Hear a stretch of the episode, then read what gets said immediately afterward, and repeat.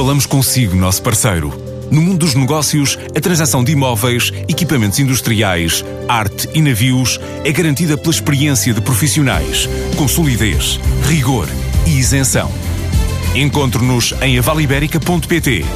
A Vale Ibérica, porque é de leilões que estamos a falar. É uma espécie de Tinder do recrutamento para profissionais de tecnologias.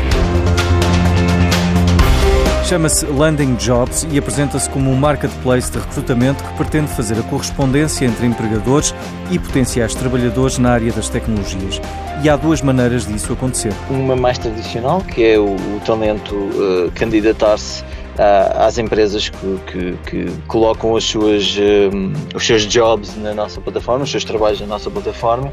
O, o segundo, que é algo, uh, a gente costuma dizer que é uma versão simplificada do Bom, uma, versão melhorada e simplificada do, do, do, Tinder e orientada para o recrutamento, que essencialmente é as empresas podem se candidatar ao talento, sendo que o talento está uh, completamente um, anonimizado até decidir a aceitar o, o contacto da empresa. Pedro Oliveira é um dos fundadores e explica porque é que a plataforma está vocacionada para o setor tecnológico. O setor das tecnologias é um, um setor que está em expansão. Uh, não só é uma indústria que cresceu, por exemplo, ano passado cerca de 5% na União Europeia, uh, este setor das tecnologias, mas também é um, é um, é um setor que se está a expandir para várias profissões, por exemplo, a área do, do, do marketing eh, comunicações cada vez é mais técnica. A plataforma trabalha com mais de 200 empresas e mais de 100 mil trabalhadores registados e estão presentes em Portugal, Espanha, Alemanha e mais recentemente na Holanda.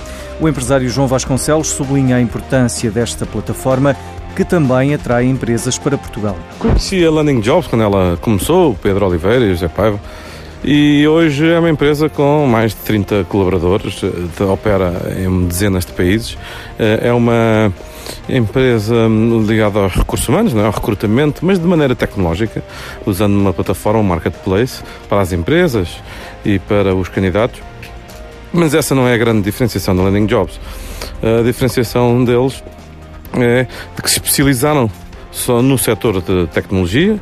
Uh, só o ano passado ajudaram mais de 500 tecnólogos a arranjar emprego e fazem-no de uma maneira muito inovadora. Eles estão a atrair empresas de todo o mundo para Portugal.